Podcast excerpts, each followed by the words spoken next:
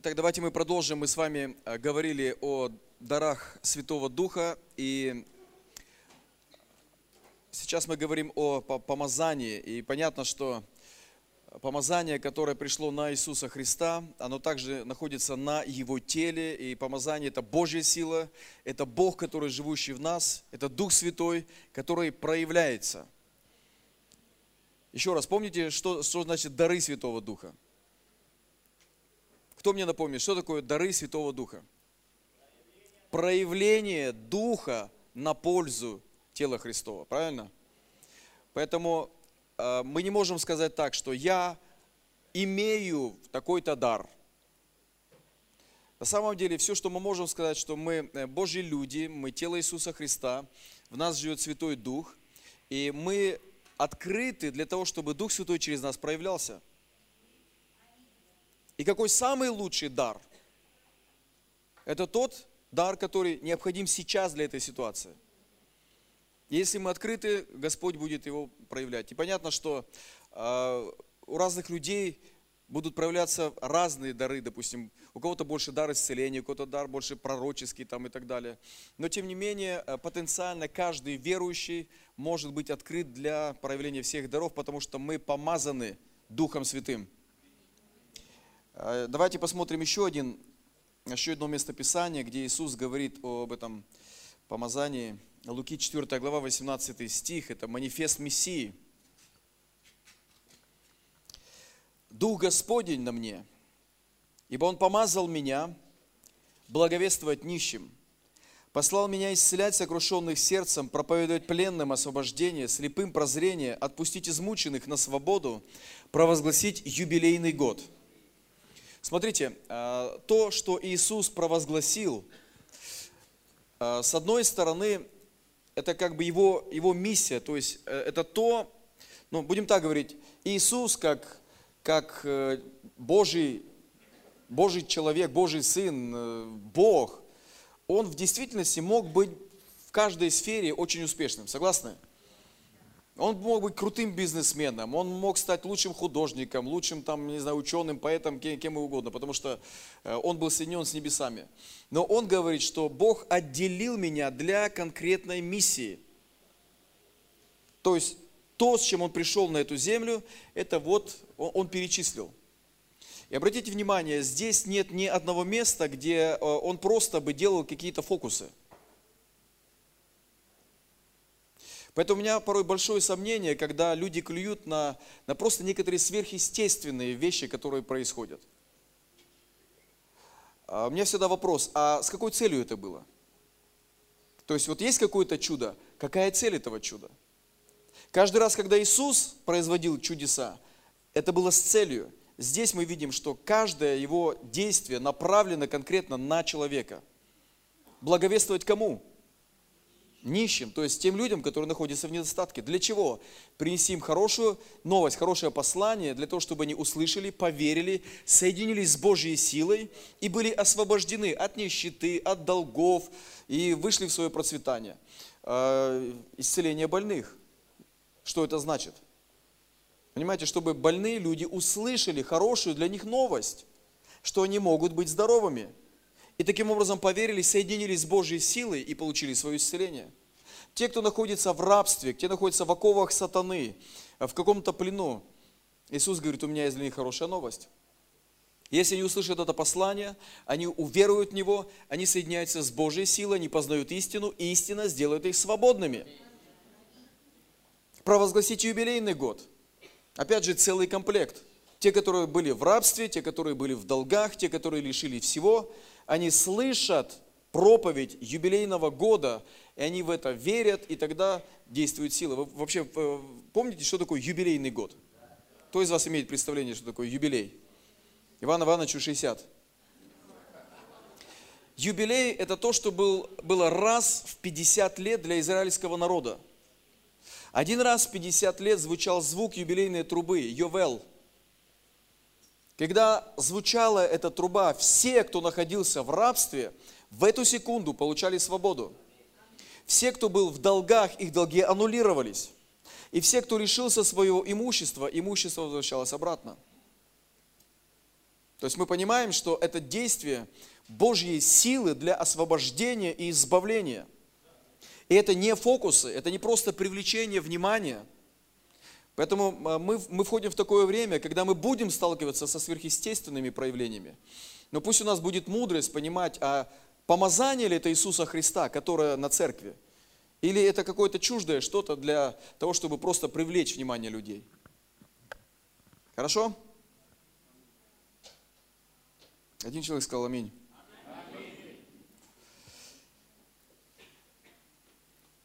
Давайте посмотрим, как оно проявлялось и как оно действовало, это помазание. Луки 5 глава, 17 стих. Однажды, когда Иисус учил, а, рядом сидели фарисеи учители закона. Э, это один из современных периодов. С Иисусом была сила Господа, чтобы исцелять больных. Я просто напомню ситуацию. Понимаете, э, вокруг него сидели не э, люди, которые были абсолютно невежды в Слове Божьем сидели доктора теологии, которые знали Писание наизусть, которые выполняли все обряды, все традиции, все ритуалы, были такими скрупулезными. И Писание говорит, что когда там сидел Иисус, с ним была та самая исцеляющая сила для их исцеления. Она там присутствовала. Если вы помните это место Писания, исцелился только один человек – тот, которого друзья через крышу спустили. Разобрали кровлю и спустили. Вы знаете, почему хозяин дома не возмущался?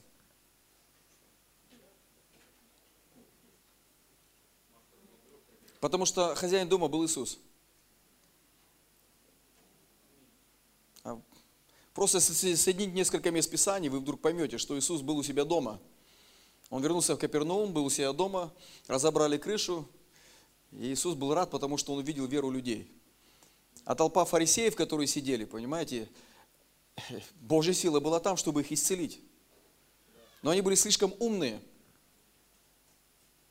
чтобы поверить и принять эту силу. И они не смогли принять.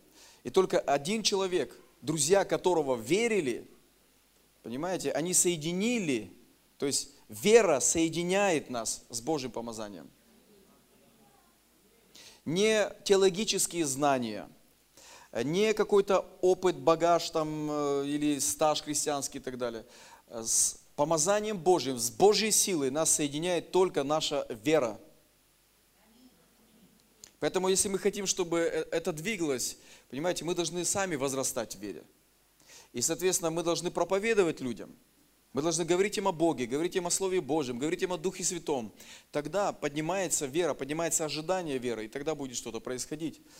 Э, Марка 5 глава, 42 стих, мы видим могущественное проявление силы Божьей на Иисусе, это воскрешение этой девочки, помните?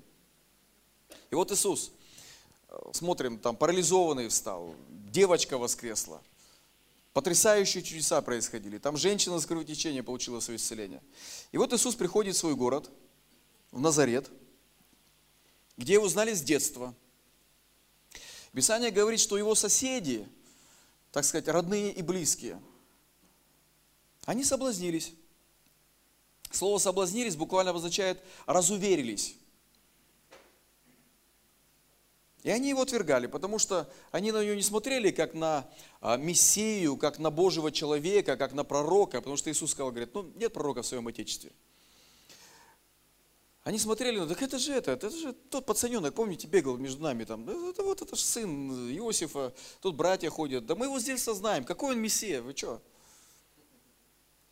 И что произошло? Посмотрите, так как они его отвергали, написано, Иисус не мог совершить там никакого чуда.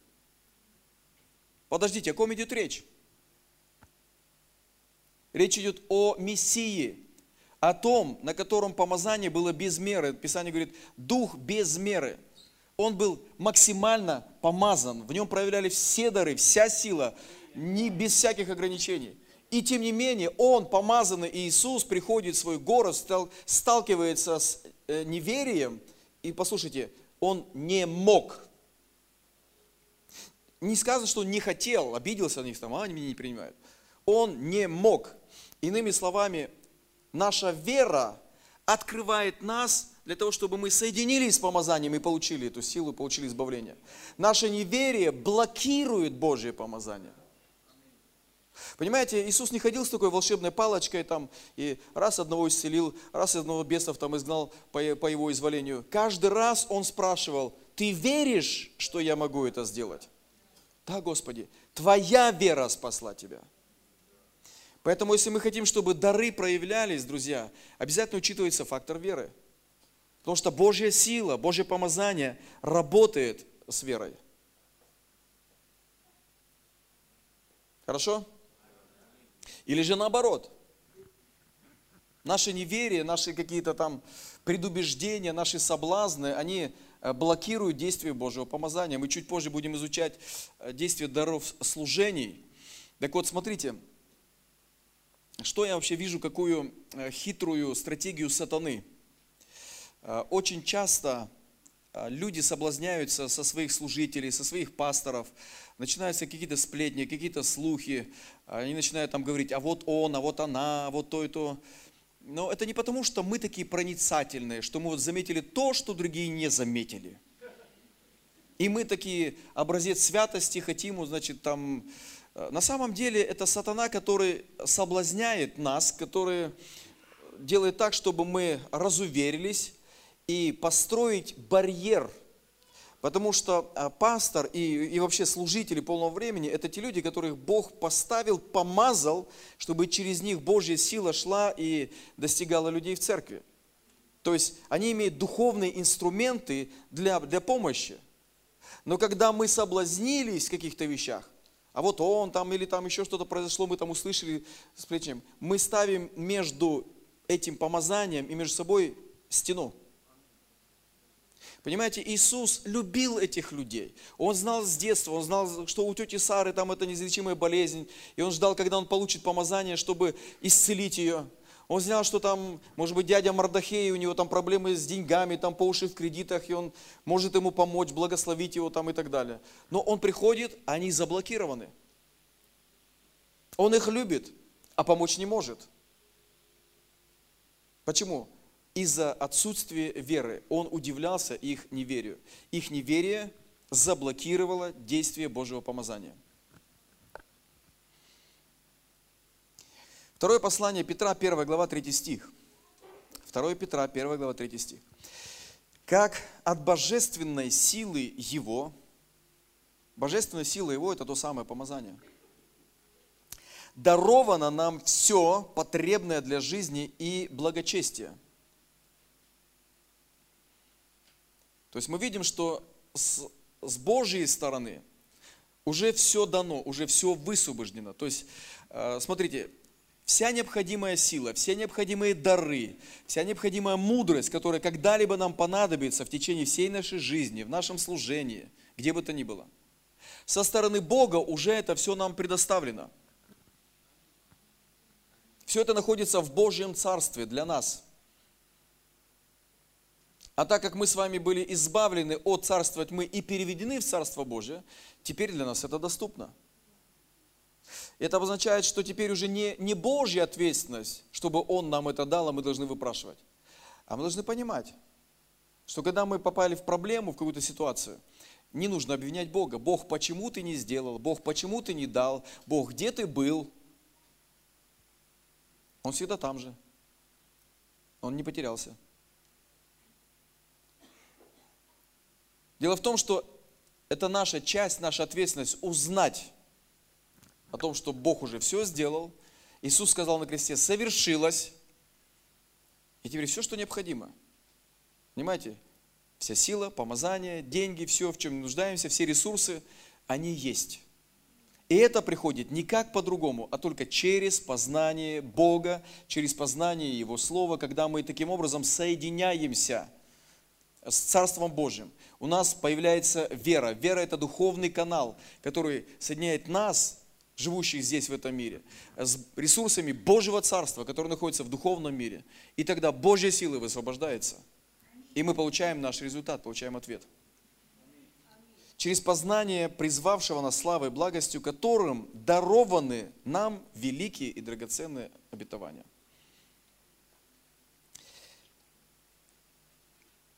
Далее послание к римлянам, 5 глава, 17 стих. Смотрите, современный перевод. Те, кто принимают обильную благодать Божью, дар праведности, царствуют как цари в своей жизни посредством единой личности Иисуса Христа.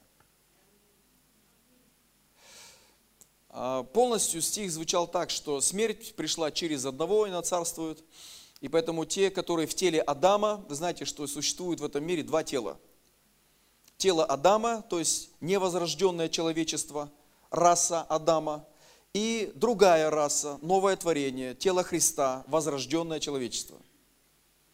Так вот, э, если в первое находится под контролем тьмы, смерти, проклятия и так далее, то мы избавлены от этого – но если мы об этом не знаем, будучи возрожденными, будучи гражданами Божьего Царства, тем не менее мы можем находиться под э, вот этими стихиями, под контролем э, болезни, обстоятельств, нищеты и все остальное. Но Писание говорит, если мы узнаем, и когда мы узнаем, мы можем принимать.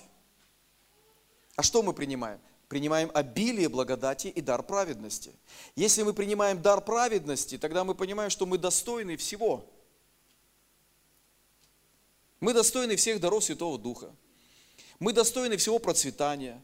Мы достойны здоровья. Понимаете эту идею? И то, что Бог от нас желает, чтобы мы узнали и принимали.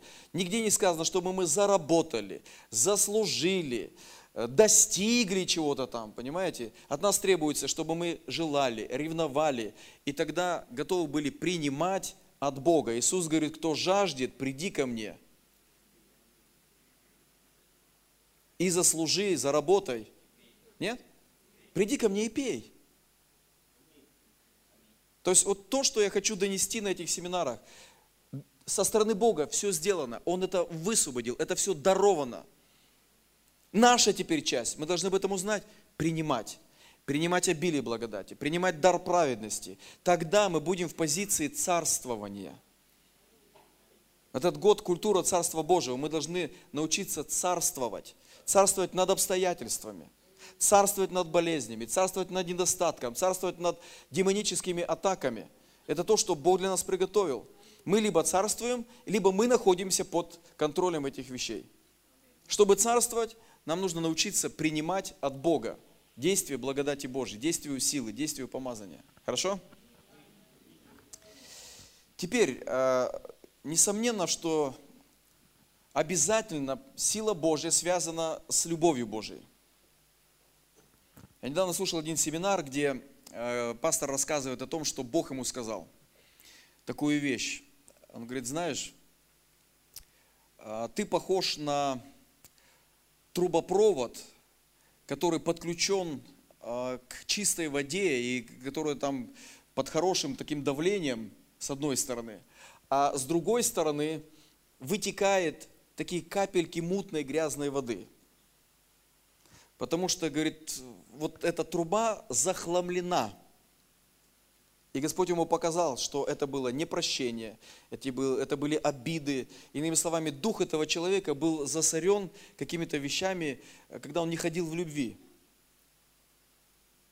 Понимаете, когда мы обижаемся, когда мы злимся, когда мы хотим отомстить, когда мы думаем, ну меня обидели и, и, и все остальное. В действительности наш дух засоряется. Бог хочет, чтобы помазание текло через нас, как реки живой воды. Но если мы не ходим в любви, если мы не научимся прощать в любых ситуациях, как бы с нами ни обращались, как бы несправедливо это ни происходило, на наш взгляд, знаете, мне так понравилась, есть книга Джона Бивера, очень такая интересная, в отношении э, несправедливости. Он говорит, мы должны относиться к несправедливости как э, к занятию в тренажерном зале.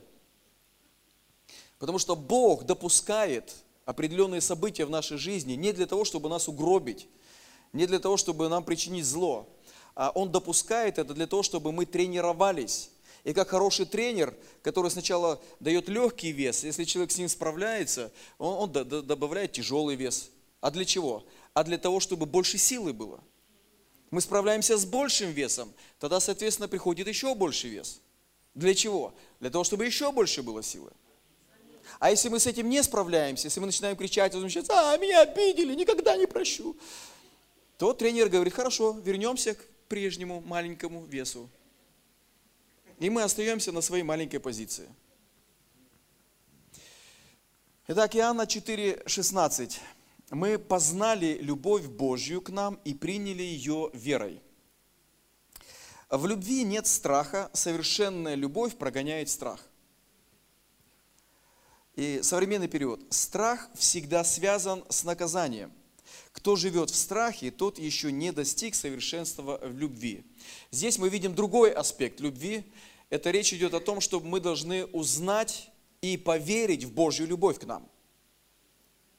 Религиозные люди, они представляют Бога как некого строгого, сурового судью, который всех направо-налево лупит и подвергает наказанию, там, и все такое. Много раз э, мы слышим такую фразу «Бог тебя накажет». Как-то недавно стоял э, в очереди в, продуктовом магазине, что-то покупал, и женщина кассиру в гневе там сказала, там, вот Бог тебя накажет. Я представляю, что это, это мнение людей такое – Понимаете, Бог такой, ну как бы э, равнодушный, безразличный, суровый судья, который за малейшую провинность мухобойкой хлесть одного, хрясь другого, там, и, и как бы вот не думают, Бог наказывает. В действительности это сатанинская идея о том, что э, Бог накажет, знаете для чего? Для того, чтобы мы ходили в страхе, в ожидании наказания. Когда человек думает, опа, я согрешил, все. Теперь что-то ужасное случится. Потому что человека мышление такое. Если я поступил неправильно, Бог на меня разгневался, Он меня накажет, теперь жди чего-то плохого. И вот это состояние, слушайте внимательно, жди чего-то плохого, это вера. Вера, которая называется страх. Вера, которая нас соединяет с силой тьмы и разрушения так сказать, сатанинским помазанием. Потому что мы начинаем ожидать чего-то плохого. И мы оказываемся в компании с Иовом. Хороший человек, праведный, замечательный. Но он сказал такую фразу, «Ибо чего я ужасался, то и постигло меня, чего я боялся, то и пришло ко мне». Поэтому стратегия сатаны – внести такое религиозное понимание страха – если ты что-то сделал неправильно, Бог тебя накажет. И когда человек ждет, понимаете, на самом деле сатана приходит и делает какие-то плохие вещи. Это не Бог.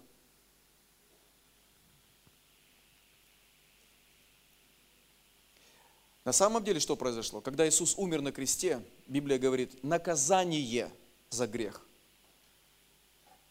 пало на Иисуса. Господь не только забрал грех, Он забрал наказание за грех. Поэтому давайте поймем правильно, что дети Божьи, которые вступили в отношения завета с Богом и стали Его детьми, они не будут наказаны за грехи. Почему? Потому что грех уже был взят на Иисуса, и, соответственно, наказание за этот грех пало на Иисуса.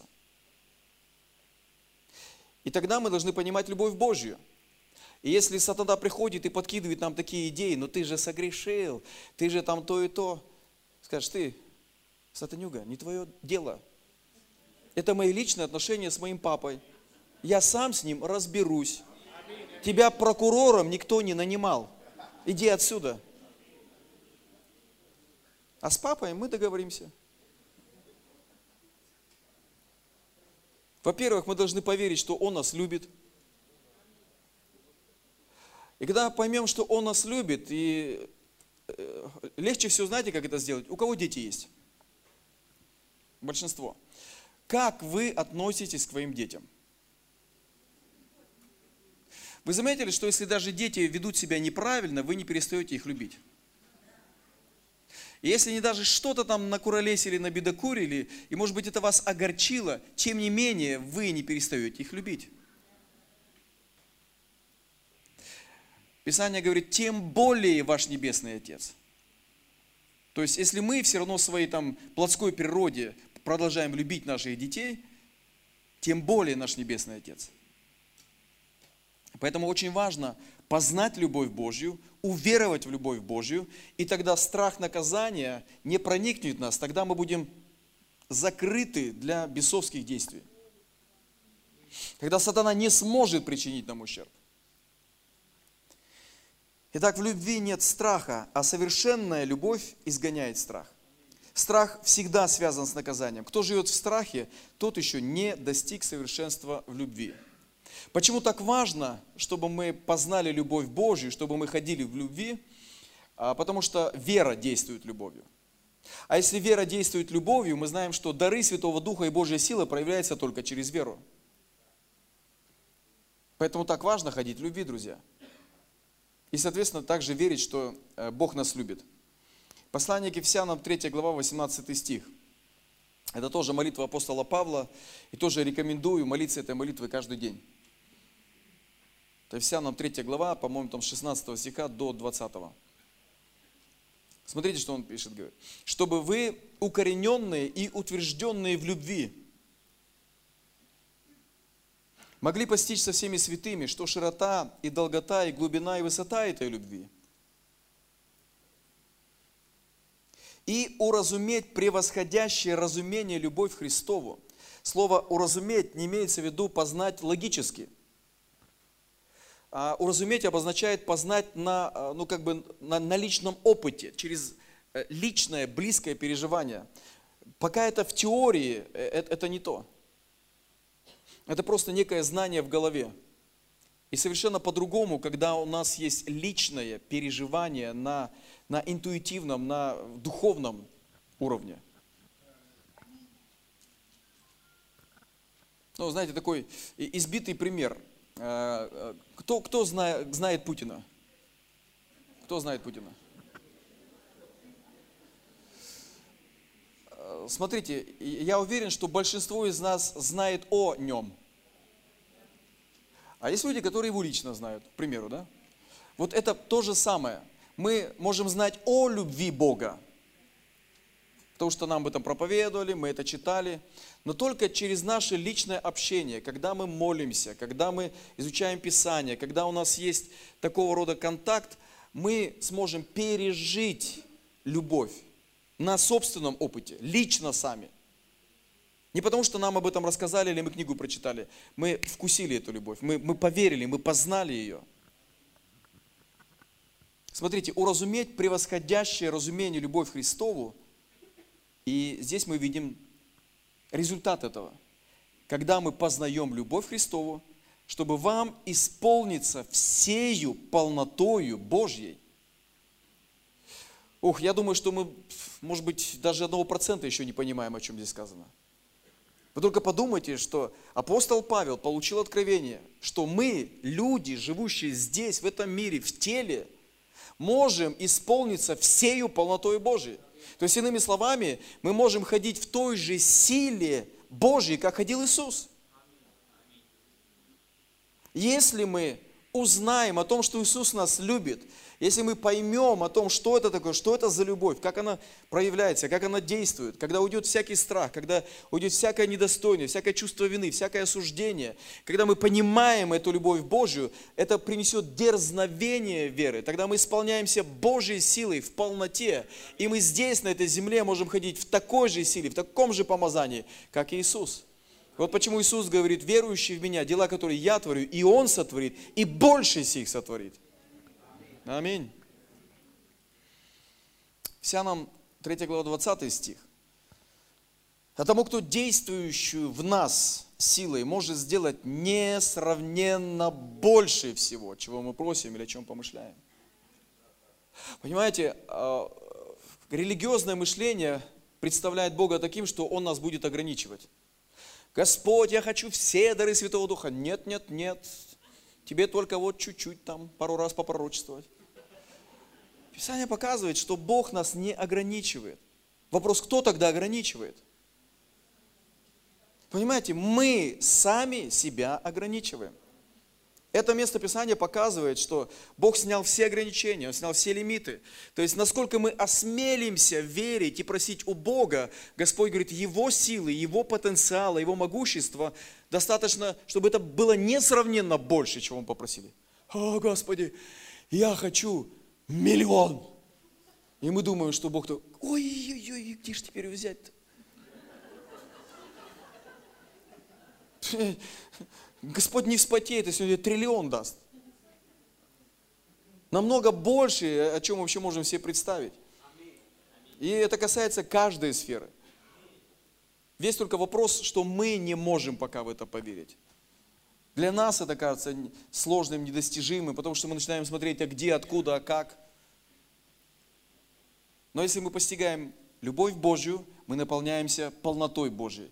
И когда мы ходим в любви Божьей, тогда, соответственно, мы можем э, весь этот потенциал развивать тому, кто действующий в нас силой, может сделать несравненно больше всего, чего мы просим или о чем помышляем.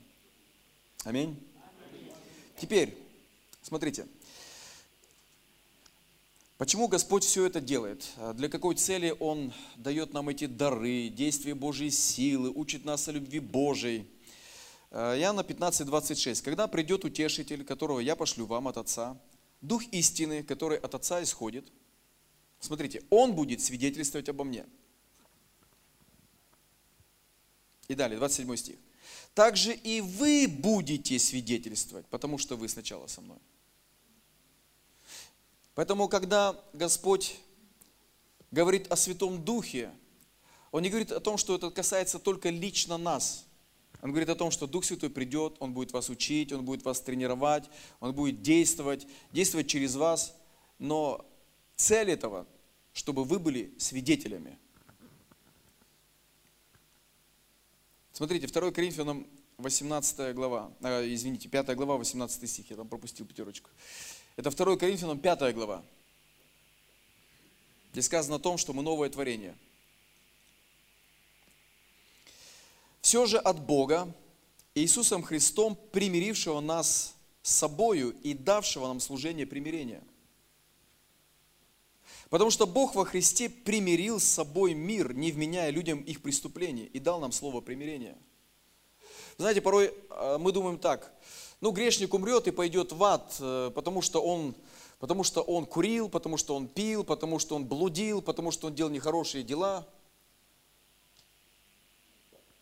Может быть, для кого-то это будет э, откровением, но люди идут в ад только по причине одного греха. Понимаете, они не идут в ад, потому что они там блудники или пьяницы или наркоманы и так далее. Потому что все эти грехи прощены. Бог примирил с собой мир. Все грехи мира были на кресте. Единственный грех, из-за которого люди идут в ад, это то, что они не веруют в жертву Иисуса Христа. И когда мы говорим людям, ну знаешь, брат, чтобы тебе прийти в церковь, тебе нужно бросить то, другое, пятое, десятое. Ну, зачем оно мне надо? Но когда мы говорим, слушай, приди к Иисусу, Он, он поработает с тобой, все, сам потом все бросишь. И поэтому наша задача не, не рассказывать людям, какие они ужасные грешники, и, и как у них все плохо, и, там, и что им нужно оставить. Нам просто нужно сказать, Иисус любит тебя, и все, что тебе нужно, примириться с Богом, потому что Бог с тобой примирился. Он протягивает тебе руку помощи. То есть наше служение – вот когда Бог облег нас всей этой силой, всеми этими дарами, только для того, чтобы мы показали любовь Отца к этим людям, благость нашего Небесного Отца к этим людям. Понимаете, когда э, я даже заметил так, что порой легче молиться за человека неспасенного, неверующего, и, и там чудеса быстрее происходят, чем за того, который там 10-15 лет уже верующий.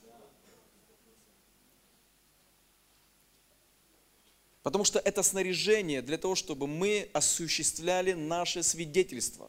Мы помазаны и поставлены Богом быть свидетелями. Это наше служение, служение примирения, говорить слова примирения. Помните, как э, ангел явился Корнилию и сказал, позови Петра. Позови Петра, он придет и скажет тебе слова, которыми ты спасешься. И вообще парадоксно, представляете? Ангел с неба спустился – и теоретически он мог бы сказать, да, там, так, говорит Господь, явился ангел Божий, покайся там и обратись ко Христу. Ангел сказал, пошли за Петром, он придет, и он скажет тебе что-то, важное. Он принесет тебе что-то, что спасет тебя и всю твою семью. А что это такое важное? Это слова. Это слова жизни, которые не позволено нести ангелам. Это доверено только детям Бога. Представляете? И вот 20 стих. Итак, мы, посланники от имени Христова, как бы сам Бог увещевает через нас, от имени Христова просим, примиритесь с Богом. Посланники обозначает, буквально это посол. Э, давайте вспомним, что значит слово посол. Чрезвычайный и полномочный посол. Что делает он? Он находится на территории другого государства, но он представляет всю мощь и всю власть своей страны. Когда находится посольство на территории какого-то другого государства, то посол получает обеспечение не от этой страны, а от своей страны. И это дает нам дерзновение, находясь на этой планете, обеспечение получать от нашей страны, от Царства Божьего. Но посол не говорит свои идеи. Его задача слышать от своего руководителя, от президента, от своего царя и от имени этого царя говорить миру. Он обладает властью, он обладает представительством, он обладает обеспечением. Но когда он несет от себя тяну, его отзывают. Поэтому нужно быть аккуратным, что, что мы говорим, что мы несем. Но это это вообще такая потрясающая привилегия. Знаете, люди годами делают себе карьеру, учатся в всяких там ГИМО там и так далее, для того, чтобы они стали чрезвычайными полномочными послами своей страны на территории другого государства. А теперь только подумайте, что мы с вами назначены самим Богом, Царем Вселенной, быть Его послами не от какого-то государства, а от Божьего Царства быть послами на этой земле. Представляете, какая-то честь, какая-то власть, какое-то могущество. И порой мы просто об этом не знаем и пренебрегаем этим. И Деяния апостолов 1.8 как раз объясняет все вместе. Вы примете силу, когда сойдет на вас Дух Святой. Что это за сила, которую мы примем? Что это за сила, которую мы принимаем? Ну, дальше смотрите, Марка 16 глава, к примеру.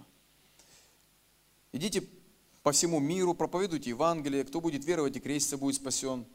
А, далее, уверовавших будут сопровождать эти знамения. Мы а, начинали семинар с этого места Писания. Именем моим будут изгонять бесов, будут говорить новыми языками, далее, далее, возложат руки на больных, и они будут здоровы. Вы примите силу. Иными словами, вы, когда вы принимаете Духа Святого, вы принимаете силу. Вы подключаетесь к ресурсам – дары Святого Духа начинают действовать. Помазание сходит для того, чтобы мы ходили, благотворили, исцеляли, изгоняли, освобождали. Но что это значит? Для какой цели? А потому что мы послы, потому что мы свидетели. Мы свидетельствуем о славе Бога. Но между нами, мы, мы в любом случае свидетели. Вопрос только, что мы свидетельствуем. Что, что происходит с людьми, когда они на нас смотрят? Либо они думают, слушай, какой у них Бог великий. Либо из серии «Обними и плачь». Аллилуйя, Бог тебе поможет. Он тебя смотрит, тебе бы помог.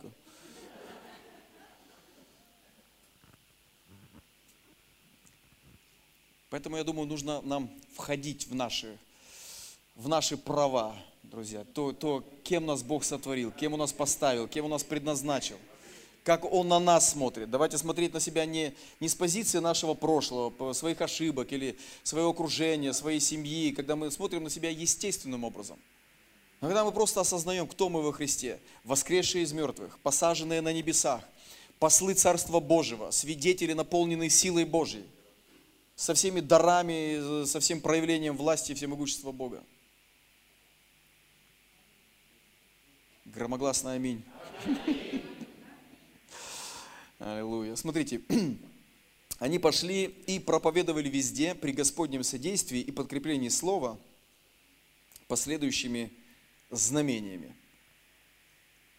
Поэтому, когда мы пойдем и будем проповедовать, давайте мы будем ожидать, давайте мы не будем смущаться, бояться, стесняться. Мы должны знать, что за нами стоит власть и могущество Божьего Царства – и если мы сталкиваемся с какой-то ситуацией, мы приходим к соседям, чтобы принести им радостную весть, и вдруг мы видим там болезнь или какая-то тяжелая э, жизненная ситуация, может быть там проблема в семье, безработица, нищета. Э, давайте не будем делать, ну не знаю, слушай, как мне вас жалко там. Ого, Боже мой. Давайте высвободим. Потому что Бог знает, как им помочь. Бог, Бог знает, как исцелить и, и восполнить эти нужды. Давайте просто возьмем и и помолимся, и высвобождаем ту силу, которая есть на нас. Конечно, может быть, мы ее вообще не чувствуем в этот момент, но она есть. Не обязательно чувствовать мурашки прежде. Просто должны знать, что мы несем на себе помазание Божье. Аминь. Хорошо. У нас не так много времени, давайте мы э, посмотрим, что такое дары служения. Послание к Ефесянам 4, 11. Э, он поставил одних апостолами, других пророками, иных евангелистами, иных пастырями и учителями. А здесь перечисляется так называемое пятикратное служение. Речь идет о э, тех людях, которых Бог призывает на полное служение. Э, смотрите, в чем разница. Каждый человек в церкви, он призван служить на определенном уровне. То есть каждый из нас призван проповедовать Евангелие, каждый из нас призван а, пророчествовать, возлагать руки на больных там и так далее. Но есть те люди, э, которых Бог призывает на полное служение, чтобы быть теми людьми, которые, э, ну, как бы, являясь священниками, апостолами, пророками и так далее. То есть они это не делают постоянно с Божьим призванием. Какая цель в этом? Давайте посмотрим. Следующий стих.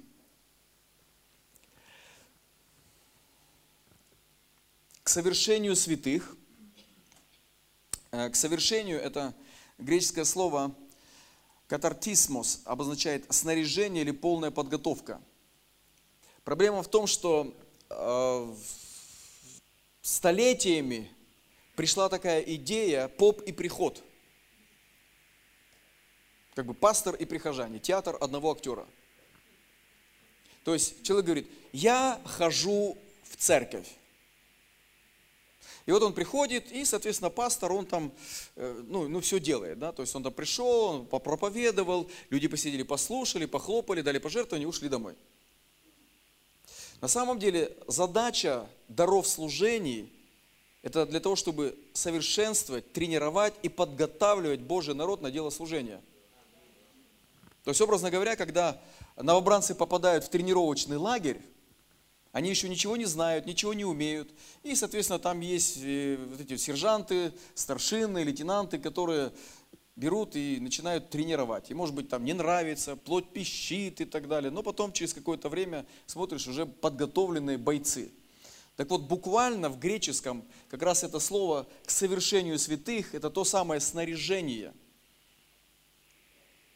Изначально Божья идея не была в том, чтобы люди приходили в церковь и слушали пастора.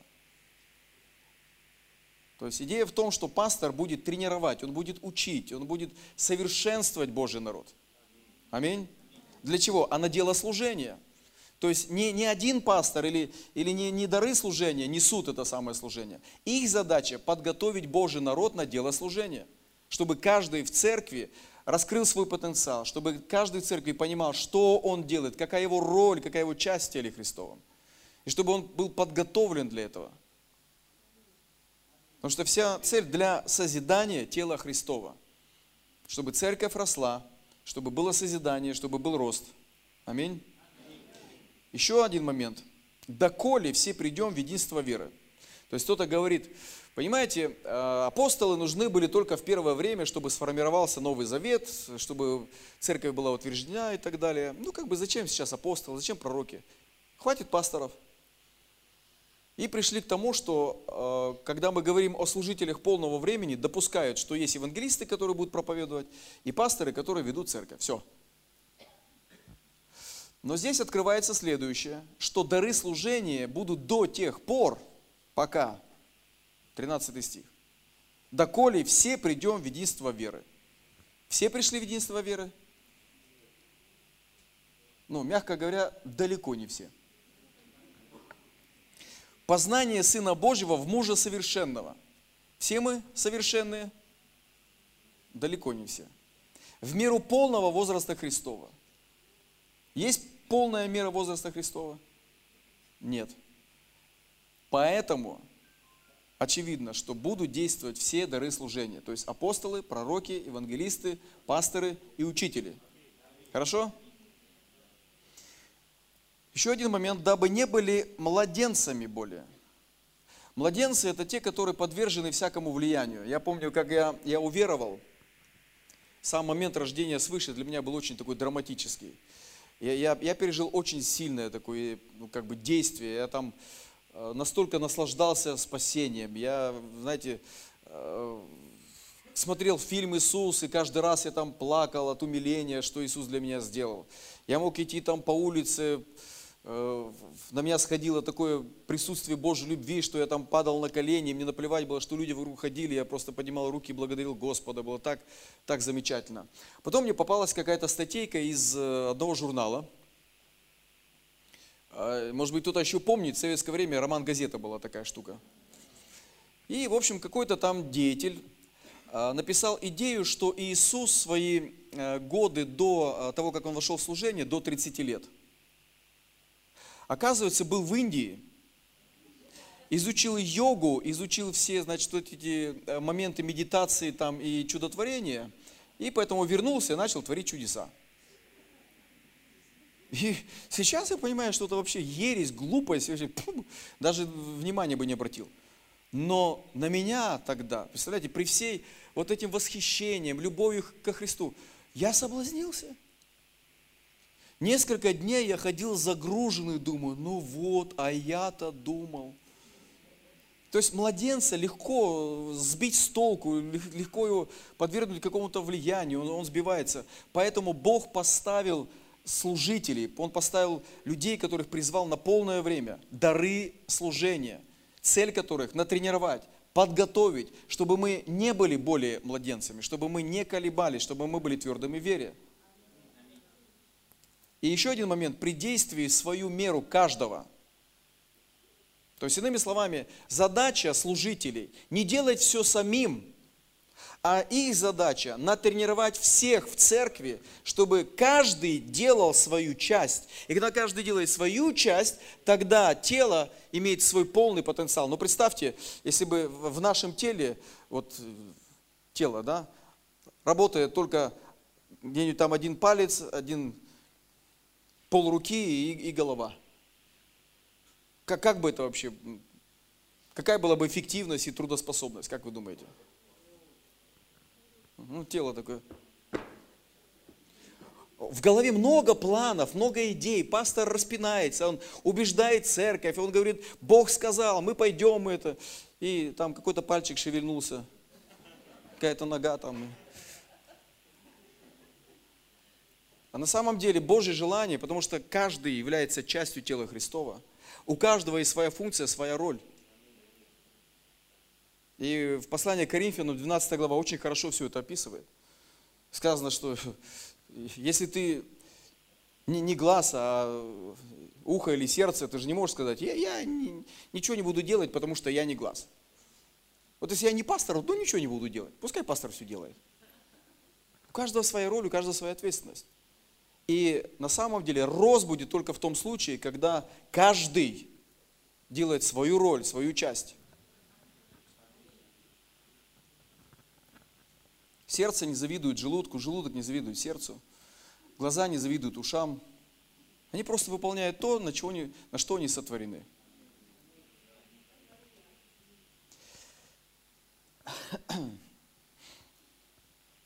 А, призвание. Смотрите, Деяния апостолов, 13 глава, 1 стих. В Антиохии, в тамошной церкви были некоторые пророки. и учители. Когда они служили Господу и постились, Дух Святой сказал, отделите мне Варнаву и Исавла на дело, которым я призвал их. Когда они совершив, э, тогда они, совершив позы молитву, возложили на них руки, отпустили их. Сии, быв посланы Духом Святым. Итак, что мы видим? А, в церкви были служения пророков и учителей. То есть люди, которые как бы действовали в этих э, в дарах служения. А, они не собрали членское собрание э, и сказали, знаете, нам, э, нам нужно несколько апостолов. Ваши кандидатуры, пожалуйста. Давайте мы проголосуем и изберем. Значит, вот этого товарища мы избираем апостолом и отправляем его на миссию. Как это происходило? Мы видим, что они искали Бога, они поклонялись Богу, и они были открыты для того, чтобы Дух Святой сказал. И Дух Святой сказал, что конкретно вот этих людей, Варнаву и Савла, Он отделяет на дело. Смотрите, которыми я призвал их. То есть призывает на полное служение Господь. Это не решается людьми, это не решается большинством голосов. Это решается тем, что Бог призывает. И, соответственно, дальше. Они были посланы Духом Святым, и они вошли в апостольское служение. То есть вы знаете, что э, Савол или Павел, апостол, он не входил в число 12 апостолов. Поэтому люди говорят, что ну, апостолы это были только те, которые рядом с Иисусом ходили, и, соответственно, Иуда, который потом повесился, а вместо него друг, другого избрали, это все апостолы. Но мы читаем, что потом апостол Павел появился, что Варнава был, потом мы читаем, что другие многие апостолы были. И, соответственно, сейчас есть люди, которые несут апостольское служение. Нужно различать апостолы Иисуса Христа, 12, которых, естественно, у них своя роль была, и э, ты их не заменишь, и сейчас таких нет. Но апостолы, которые несут миссионерское призвание, то есть какая их задача? А, сейчас еще смотрите вот это местописание, прочитаю, Иоанна 3, 27. Иоанн сказал в ответ, не может человек ничего принимать на себя, если не будет дано ему с неба. То есть Бог призывает, это дано как дар с неба, и, соответственно, человек не может сам решить. Вы знаете, мне нравится быть пророком. Аллилуйя. Я думаю, что я буду пророком. Он пошел в пророческую школу, отучился, получил диплом пророка – но так не будет. Не важно, что человек отучился и получил даже, может быть, диплом. Э, пророком или апостолом или евангелистом человек может стать только тогда, когда Бог его призывает, это приходит на него с неба, и это будет подтверждаться тем, что на нем будет определенное помазание для именно этого служения. То есть помазание служит доказательством того самого призвания. Еще раз вот это место, Деяние 10.38, как Бог Духом Святым и силой помазал Иисуса из Назарета. Он ходил, благотворя, исцеляя всех, обладаемых дьяволом, потому что Бог был с ним. Избрание и помазание. Далее. Дары служения – это люди, призванные Господом на служение полного времени. И, к примеру, еще раз, смотрите, э, ну, допустим, каждый может пророчествовать, но не каждый пророк. Каждый проповедует Евангелие своим ближним, но не каждый призван быть евангелистом. Потому что мы немножко сейчас рассмотрим, мы постараемся быстренько это сделать. И поэтому Бог призывает на полное время, запечатывает, помазывает людей. Это те, которые, э, которых, знаете, как Бог призывает. Я, я помню момент, когда я им рассказывал немножко о том, что Господь сказал, я призываю тебя быть пастором. И я не учился ни в какой пасторской школе. Я не понимал вообще, не знал, э, у нас не было предметов, как начинать церковь, как вести церковь, как управлять церковью. Но когда я вернулся в наш город, мы начали эту церковь. Знаете, просто сошло помазание, и ты как будто знаешь, что и как делать. И, соответственно, приходит способность это делать. Люди порой заканчивают несколько там этих теологических школ, университетов, и у них ничего не получается. Потому что для этого есть призвание и есть помазание. Конечно, я сопротивлялся как мог. С одной стороны думал, о, классно, аллилуйя, Бог меня призвал пастором. А потом, когда я вернулся, э, я снова устроился в «Газпром».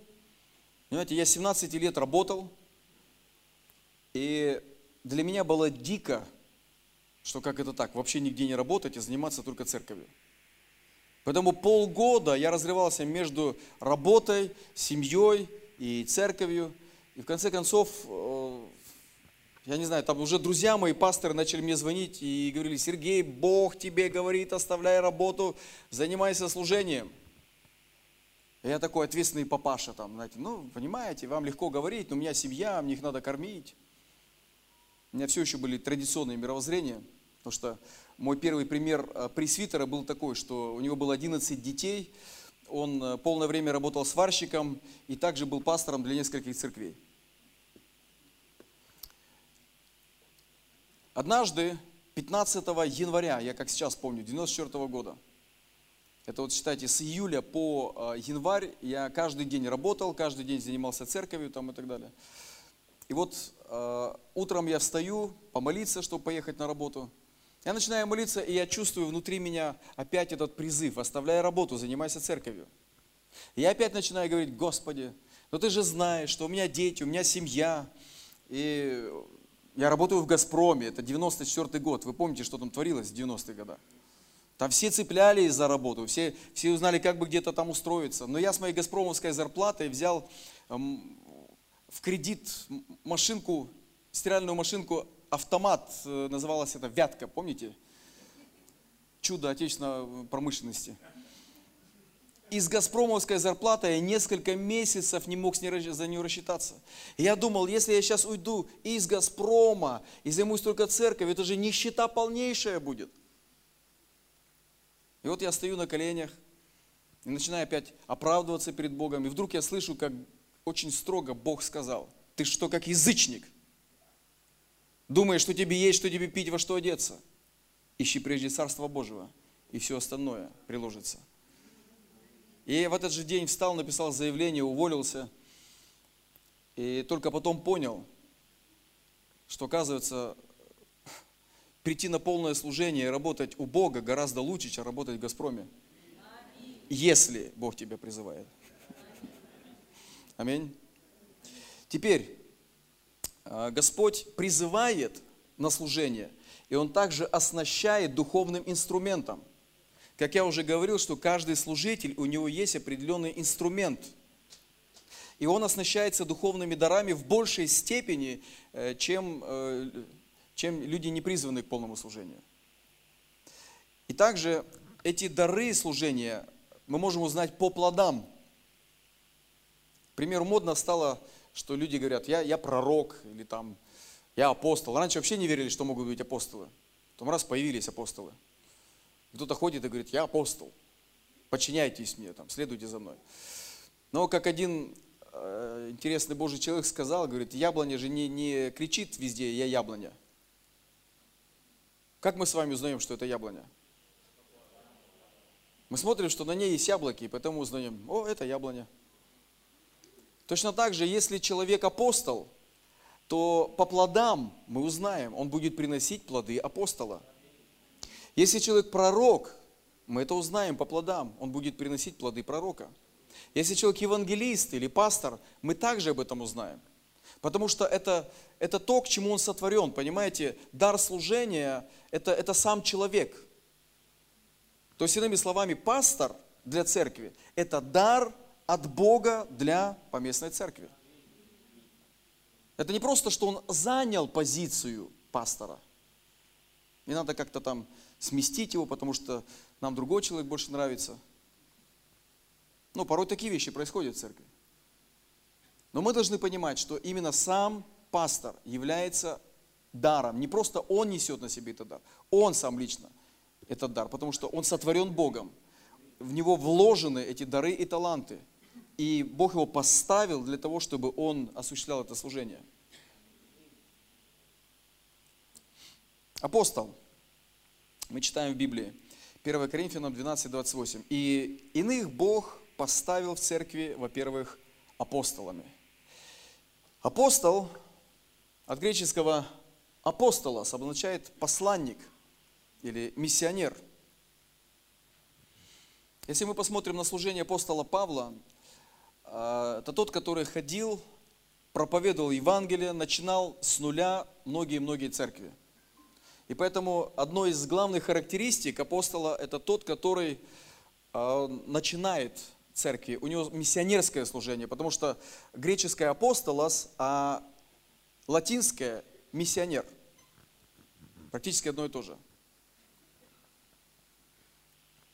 Понятно, что многие миссионеры, которых просто избирают, дают немножко денег, отправляют непонятно куда – Это еще не говорит о том, что они апостолы. Но есть те люди, которые избраны Богом, поставлены Богом. И у этих людей есть мечта, они кричат к Богу, они желают, они плачут для того, чтобы Господь отправил их куда-то на миссию. И тогда, соответственно, э, вот это призвание у них горит, Бог их снаряжает, отправляет, и они приносят там плод. Я не знаю, слышали вы за такую женщину Божью, Хайди Бейкер, которая плакала, мечтала о, по-моему, Зимбабве или Мозамбик, по-моему, Мозамбик. И когда она туда приехала, а, поначалу ничего особенного не происходило, потом на нее сошло сильное помазание и мощнейшее служение, когда она за несколько лет, э, по-моему, там где-то за 17 или за 20 лет, 10 тысяч церквей, а, около миллиона людей спасенных, э, десятки воскрешений из мертвых, чудеса и знамения. То есть мы видим здесь, что это и миссия с одной стороны, это новые церкви, а также все это подтверждается мощнейшими э, проявлениями силы, и чудес и знамений. Вот, к примеру, второе послание Коринфянам 12.12. 12. «Признаки апостола оказались перед вами всяким терпением, знамениями, чудесами и силами». Я помню, как нас учили в библейской школе, что апостол, если взять, допустим, пятикратное служение, как наши пять пальцев, то апостол – это как большой палец, который соединяется со всеми остальными. То есть, иными словами, апостол, когда он приходит на новое место, он прежде всего может быть евангелистом, потому что он проповедует везде с нуля. А потом он может быть э, пастором, потому что новообращенных нужно пасти. Потом он может быть для них пророком, он их будет пророчествовать и готовить, и тренировать. И он может быть для них учителем. Поэтому в апостоле сочетаются все пять даров, как это было и в Иисусе, как это было, потому что Иисус у нас апостол, он и пророк, он евангелист, он пастор, он учитель. Точно так же было с апостолом Павлом, примеру. И в нашей жизни мы также можем видеть э, апостолов, которые имеют такое или национальное влияние, и у них очень сильное такое служение, что, знаете, способность от Бога начинать церкви. То есть они могут иметь какую-то школу, они тренируют людей, они посылают, и люди начинают новые церкви. И в этом есть какая-то сила, сверхъестественная способность от Бога. Хорошо? 1 э, Коринфянам 9.2. Если для других я не апостол, то для вас апостол. Почему для других апостол, а для каких-то не апостол? О чем идет речь? Потому что он пришел в Коринф, он им проповедовал, они через него спаслись, и он говорит, вы печать моего апостольства. Но, может быть, какой-то другой человек пришел и рядом начал церковь, и, соответственно, вот он для этих людей, которые спаслись через него, он для них апостол.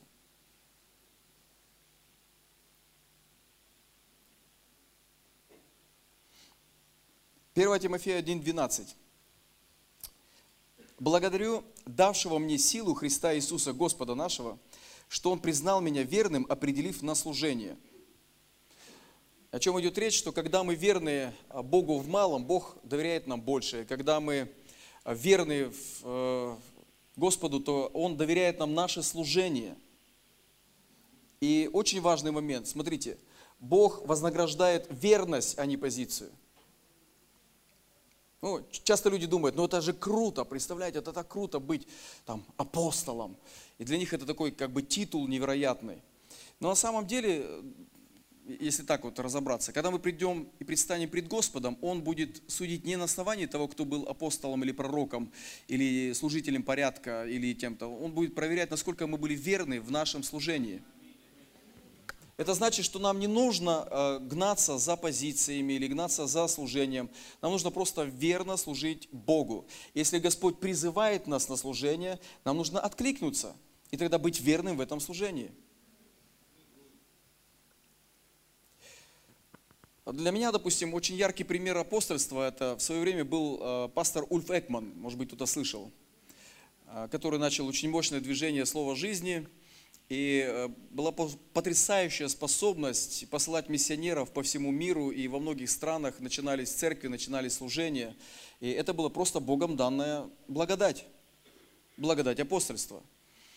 Э, мой хороший друг Артур Симонян, очевидно, что он э, апостол для Армении, потому что у него тоже потрясающая способность, причем не только для Армении, но и для армян по всему миру.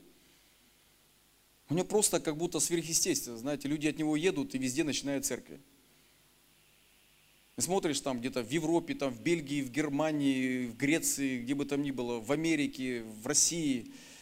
И начинаются церкви. О чем речь? О том, что на нем есть благодать, апостольство. Поэтому очевидно, что вот прямо в наше время, в наши дни есть люди, которые помазаны на служение таким образом. Хорошо, дальше. Эм, посмотрим теперь о пророках. 1 Коринфянам 12, 28. Иных Бог поставил в церкви, во-первых, апостолами, во-вторых, пророками. Пророк – это служитель полного времени, проповедник слова, имеет постоянное проявление даров откровений. То есть, как можно определить. Но пророк – это не тот, который постоянно пророчествует направо-налево. Еще раз, давайте вспомним, э, чем характеризуются дары служения – то есть основная их задача. Напомните. И он поставил тех, тех, тех. Для чего? Для тренировки, для созидания. То есть, иными словами, э, если человек пророк, то его задача не пророчество всем подряд. Конечно, он будет это делать, это, это часть его служения. Но основное его призвание – тренировать тело Христово, чтобы они научились пророчествовать, чтобы они созидались э, также в дарах откровения, чтобы они пошли и, и делали определенные вещи, которые Бог им приготовил. Он открывает их, может быть, их там призвание, и это подтверждается. Ну, будем так говорить по-другому немножко, что человек лично сам переживает что-то, но не уверен. И тогда через пророческое слово, через служение пророка, он может получать откровение и подтверждение. Но, еще раз, задача пророка не, не просто пророчествовать а тренировать и готовить на дело служения. Хорошо? И вот, к примеру, э, разница. Смотрите, Деяние апостолов 21.8. «Войдя в дом Филиппа, благовестника», то есть благовестник – это евангелист. Дальше чуть коснемся понятия евангелист. У него было четыре девицы, э, дочери девицы, пророчествующие. Что значит пророчествующие? Это значит те люди в церкви, которые действуют в дарах пророческих. Они могут говорить слово знания, слово мудрости, они пророчествуют, говорят языками, истолковывают и так далее. Но это не сделало их пророками. Смотрите 10 стих. «Между тем, как мы пребывали у них, пришел из Иудеи пророк». И вот мы видим три варианта. Есть евангелист, благовестник. У него дочери пророчествующие. Но вот пришел пророк. Итак, пророчествующие, они могут говорить пророческие слова. Но пришел пророк, это как дар служения, который поставлен на полное время, на полное служение, чтобы осуществлять эту миссию. Увидели эту разницу? Хорошо? Теперь для баланса. Римлянам 8, 14. «Ибо все водимые Духом Божьим есть, или суть, сыны Божьи». О чем речь? О том, что верующие в Новом Завете – водимы не пророками, Они водимы Духом Святым. Если в Ветхом Завете э, люди, которые не имели на себе Духа Святого, что им нужно было делать? Они искали. Им нужно было идти к пророку. Помните, там Саул пошел, там, думаю, как бы человеку Божьему нельзя с пустыми руками прийти. Нужно что-то с собой принести. То есть для них было само собой разумеющееся. И, соответственно, они приходят, и пророк им что-то говорит. В Новом Завете мы не водимся пророками, поэтому нам не нужно где-то вот искать постоянно там, чтобы пришел пророк и что-то нам сказал, и мы там, о, хорошо, теперь мы знаем. В реальности это так, мы сами лично ищем Бога.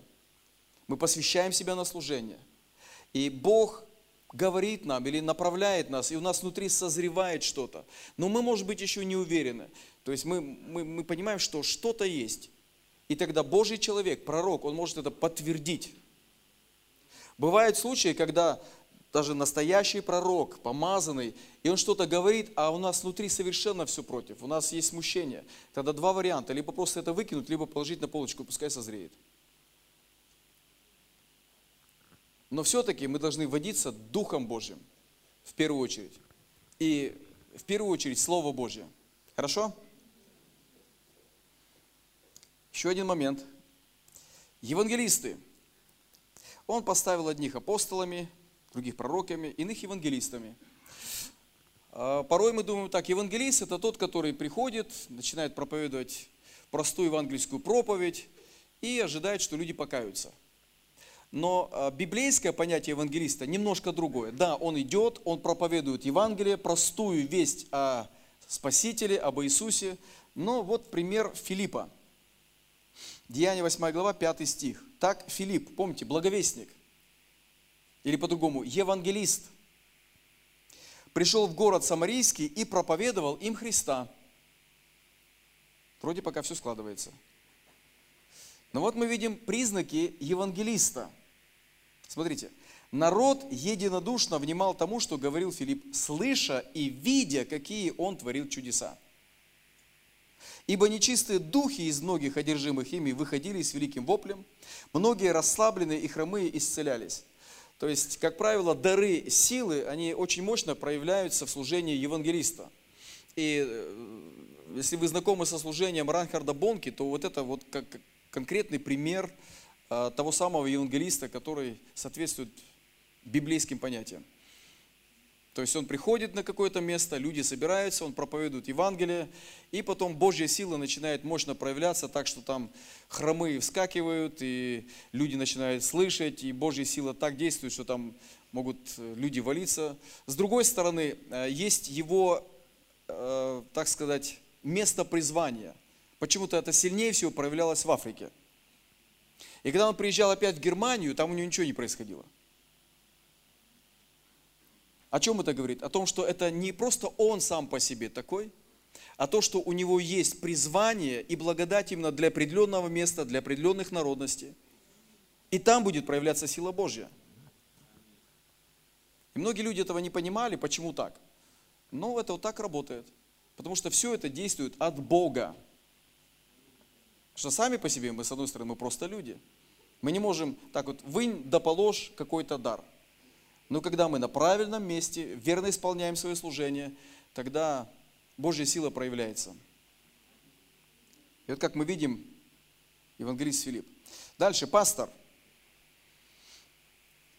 И он поставил одних апостолами, других пророками, евангелистами, иных пастырями.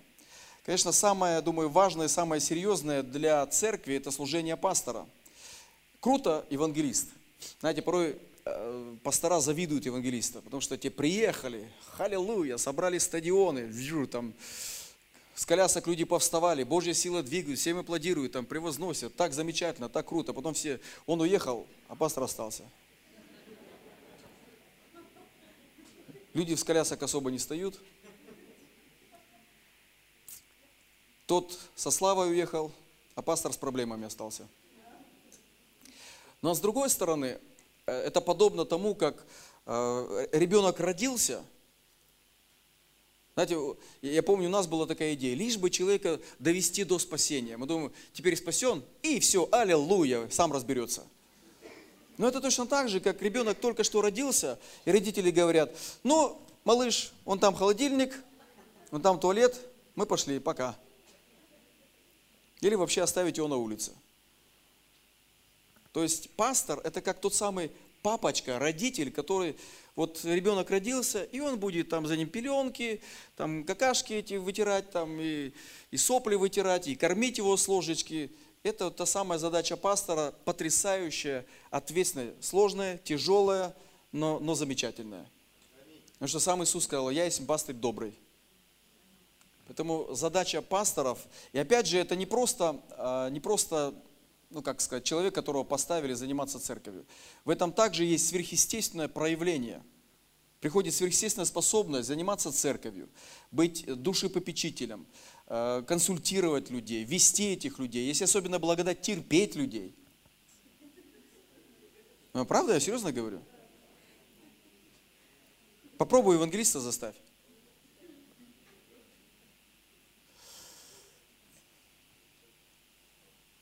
Так, ну-ка чуть назад.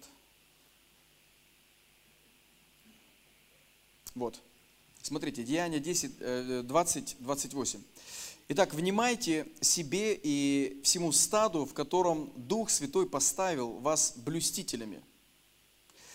А, слово «блюститель» греческое «эпископос».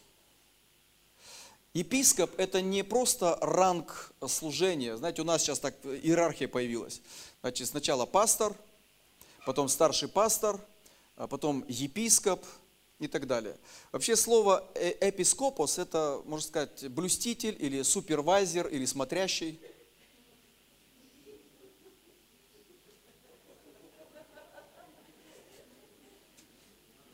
Тот, который надзирает, тот, которому верена определенная группа людей, и он, соответственно, ее назидает. И здесь очень важно, чтобы пастор – был э, человеком, способным проповедовать Слово, который может правильно научить. И, допустим, 1 Тимофея 3 глава, там есть целое определение. Помните, кто епископство желает? Это все относится к служению пастора. Это, это мы сейчас разделили, понимаете, как административно, там епископ и так далее. А, в первой церкви епископ это то же самое, что и, и, и пастор, задача которого блюсти, соблюдать, вести Э, церковь. То есть он должен был проповедовать, он должен был подготавливать верующих, он должен был там поднимать пресвитеров, лидеров домашних групп и, и так далее, и так далее. То есть все, чем занимается пастор по местной церкви. И ответственность его вот такая. Он говорит, внимайте себе и всему стаду, в котором Дух Святой поставил вас блюстителями. Итак, пастора не выбирают люди большинством голосов. Это точно такой же дар служения, который, который Бог избирает и ставит для поместной церкви.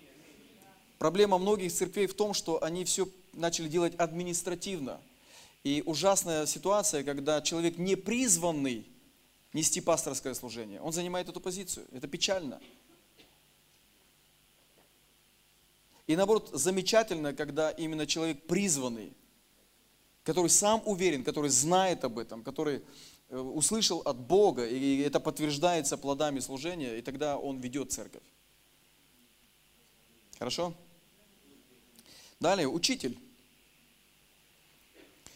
Иных Бог поставил в церкви, во-первых, апостолами, пророками, учителями. И я бы привел здесь такое место Писания, 1 Коринфянам 3,6. Апостол Павел говорит, я насадил, Аполос поливал, но возрастил Бог. То есть э, апостольское служение, он достиг людей. Он проповедовал этим людям. Или евангелист, который достигает людей, они приходят к спасению. Но задача пасторов и задача э, учителей, это те, которые там занимаются непосредственно урожаем. То есть они поливают, они там все это ухаживают и так далее. И, соответственно, приходит общий плод. И тогда Писание говорит, насаждающий и поливающий суть одно, каждый получает свою награду по своему труду. И вот если мы э, посмотрим опять же на вот это пятикратное служение, как на пять пальцев, я уже говорил, апостол, который соприкасается со всеми. Интересно, что э, указательный палец, он как символ пророка, который там, знаете, протягивает и говорит, так говорит Господь, аллилуйя. Знаешь, показывает на человека там. Вот этот большой палец, это как евангелист, который простирается дальше всего. Он может залезть куда-то в глубинку и там проповедовать Евангелие и так далее. А, Этот палец, обычно на нем кольцо, говорят, он обручен с церковью, который постоянно на месте, постоянно занимается. А вот этот палец, мизинец, он символизирует учителя. Знаете, что им делают?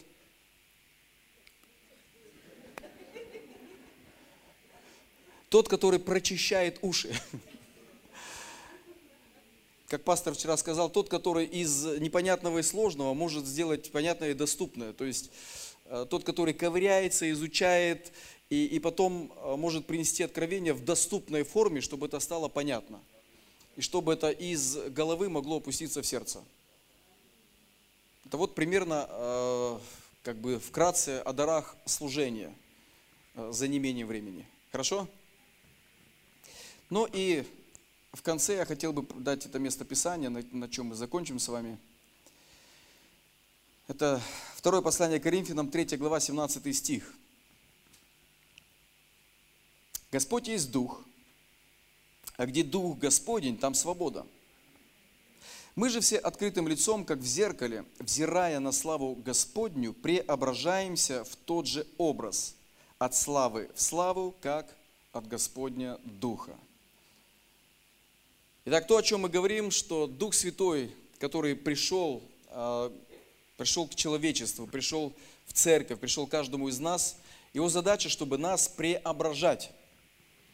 Это не для того, чтобы мы просто переживали мурашки, и не просто для того, чтобы мы говорили «Аллилуйя, с нами Дух Святой, так здорово».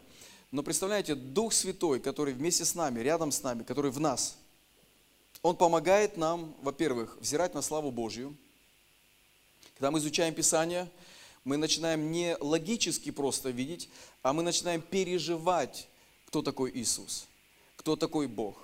Мы начинаем переживать Его любовь. То есть Господь нам это, Дух Святой нам это открывает. Это переходит из области мышления, разума, это переходит на уровень подсознания, на уровень нашего сердца. И когда мы смотрим не на наши какие-то ошибки, мы не смотрим на наше прошлое, если мы смотрим на Иисуса, на Слово Божье – тогда Дух Святой, знаете, что Он делает? Он преображает нас в образ Иисуса.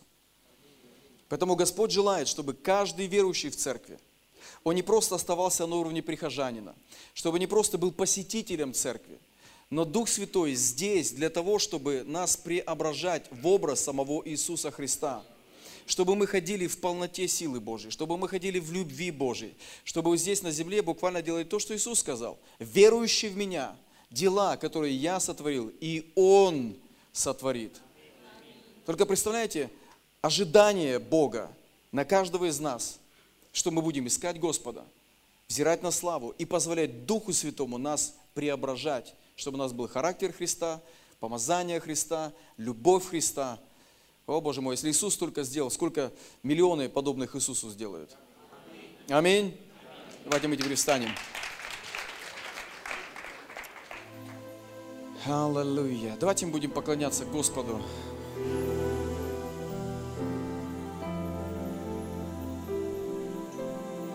Аллилуйя. О Господь, благодарим Тебя, благодарим Тебя, Господи, спасибо Тебе за Твое Слово, спасибо Тебе за Духа Святого. Благодарим Тебя, Господи, за то, что Ты не оставил нас сиротами, за то, что Ты пришел к нам, стал нашим учителем, нашим наставником. Благодарим Тебя, Святой Дух Божий, за то, что Ты здесь, и Ты сейчас, Ты с нами во все дни до скончания века. Благодарим Тебя, Дух Святой, за то, что Ты преображаешь нас в образ Христа.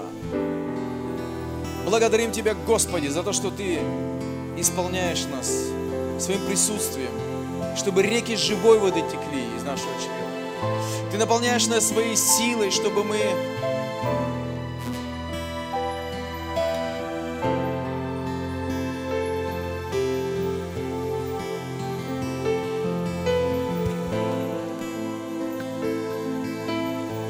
Тебя, Господь. Ты исполняешь нас своей силой, чтобы пришло снаряжение, чтобы мы были свидетелями. Свидетелями об Иисусе Христе. И мы сегодня здесь, Господь, изучали Твое Слово, получали и принимали откровения для себя, слышали Тебя, чтобы откликнуться на Твое призвание. Господь, мы посвящаем себя на дело служения. Мы верим, Господь, что Ты будешь говорить нам, что Ты будешь нас вести, что Ты будешь наш, нас преображать. Мы верим, что дары Святого Духа будут проявляться в нашей жизни. И мы верим, что Ты призываешь нас, Господь, каждого на свое дело, кого-то на полное служение, кого-то заниматься тем, чему Ты нас призвал. Но каждый, каждый из нас, Господи, мы верим, что мы открыты, и мы жаждем, и мы ожидаем, что через нас будет проявляться Святой Дух. Мы приходим к Тебе, Иисус. Как Ты сказал, кто жаждет, приди ко мне и пей. Мы приходим к Тебе, чтобы пить от Тебя эту живую воду.